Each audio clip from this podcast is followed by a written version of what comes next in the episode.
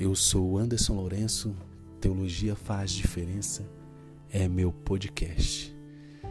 Quero caminhar contigo e continuar no nosso desafio da introdução ao estudo teológico, lembrando que no episódio anterior falamos acerca da unificação dos materiais bíblicos, a importância da análise do significado dos ensinos bíblicos.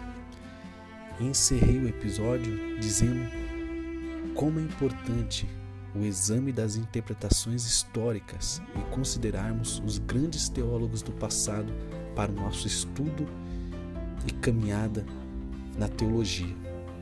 Hoje, nesse episódio, eu quero falar sobre a identificação da essência da doutrina, a iluminação por meio de fontes extra-bíblicas. Tendo em mente que os ensinos bíblicos foram escritos para situações específicas e que nosso cenário cultural de hoje pode ser em alguns aspectos consideravelmente diferente daquele dos escritores bíblicos, precisamos nos certificar de que não estamos apenas reexpressando a mensagem bíblica na mesma forma que os homens como Paulo, Isaías, personagens, autores do Antigo e do Novo Testamento. Precisamos descobrir a mensagem que existe por trás de todas as suas formas específicas de expressão. Não é simplesmente reexpressar aquilo que Paulo falou. Precisamos averiguar, por exemplo, a verdade comum entre o que encontramos acerca da salvação no livro de Deuteronômio e no livro de Romanos. Se não o fizermos, podemos ter uma de duas, uma de duas consequências.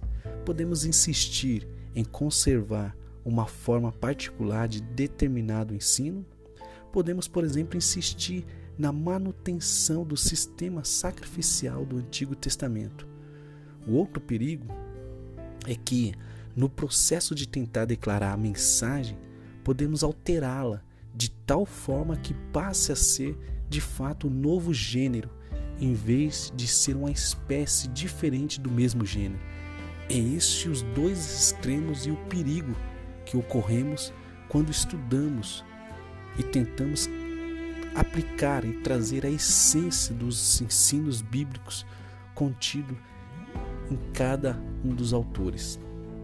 Ou seja, o perigo que corremos é de conservar uma forma particular de determinado ensino ou é, correr o perigo de, no processo de tentar declarar a mensagem, acabando, acabamos alterando-a completamente, fugindo completamente dos parâmetros bíblicos revelados nas Escrituras.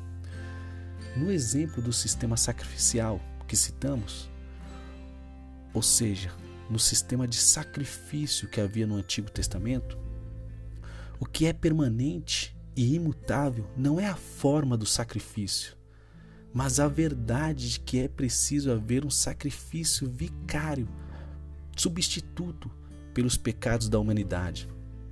É isso que devemos nos atentar no texto. Como, por exemplo, os sacrifícios não são mais necessários mas o significado de que há, de fato, a necessidade de um sacrifício que substitua os nossos pecados, isso deve ser conservado. Essa tarefa de identificar a verdade permanente dentro das formas de expressão temporárias é tão importante que estaremos dedicando grande parte do próximo episódio, nos próximos episódios, acerca dessa essência, desse assunto que é tão importante, de conseguir conservar aquilo que deve ser permanente e imutável no texto bíblico.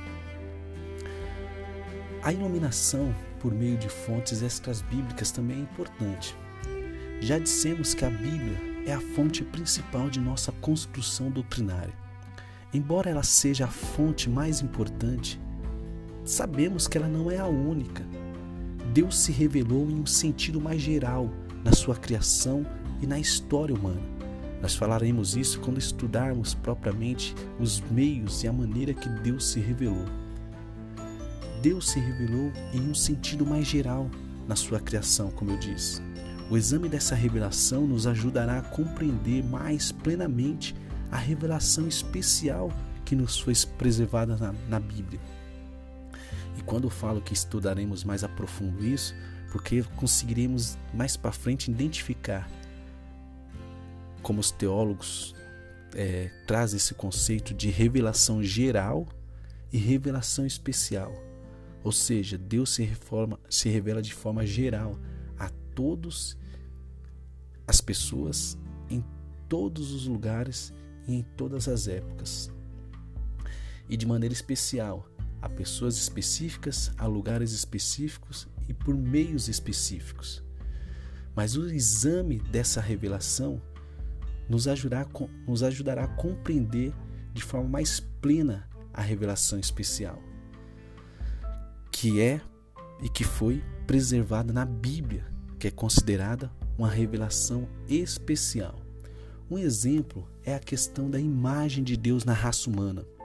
A Bíblia nos ensina que Deus criou os homens à sua própria imagem e semelhança, apesar de existir algumas indicações gerais de sua natureza não somos capazes de determinar pelas Escrituras implicações exatas dessa imagem de Deus. As ciências do comportamento, por sua vez, podem nos dar algumas informações acerca da imagem de Deus.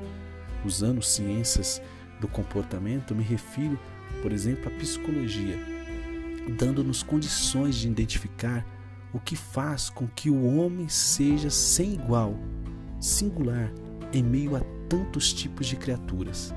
Vale notar que na história da interpretação bíblica, algumas disciplinas não bíblicas têm de fato contribuído para o nosso conhecimento teológico e aprofundamento do mesmo, apesar muitas vezes da relutância de alguns teólogos e estudiosos da Bíblia por aceitar tais é, importâncias de disciplinas diferentes no estudo da teologia. Por exemplo, o esforço acadêmico para determinar se os dias mencionados em Gênesis capítulo 1 devem ser considerados dias de 24 horas, períodos mais longos ou até conceitos não temporais, ou seja, que não estão dentro do nosso tempo humano. Não se limita ao estudo bíblico, à exegese bíblica. As ciências naturais, em especial a geologia, por exemplo, tem contribuído para o nosso conhecimento do que Deus fez e a maneira que se organizou o mundo. Precisamos nos certificar, no entanto, que, de que a Bíblia seja a autoridade principal em nosso trabalho, ainda que considerássemos ou que viemos considerar outras disciplinas para nos auxiliar, lembrando bem, nos auxiliar nos, nos estudos teológicos, não devemos nos esquecer que a Bíblia é a autoridade principal em nosso trabalho. Também precisamos nos certificar de que não estamos tirando conclusões precipitadas acerca da relação entre materiais bíblicos e não bíblicos. Embora a Bíblia, quando completamente compreendida, e a criação, quando completamente compreendida, estejam em perfeita harmonia entre si Precisamos reconhecer que não temos uma compreensão perfeita de nenhuma delas, nem da natureza de forma geral e nem tampouco da Bíblia de forma completa. Por conseguinte, é bem possível que haja às vezes alguma tensão entre as interpretações que delas fazemos. E é por isso que eu quero caminhar com você e te incentivar na continuidade do estudo teológico e mostrar para você que teologia faz diferença.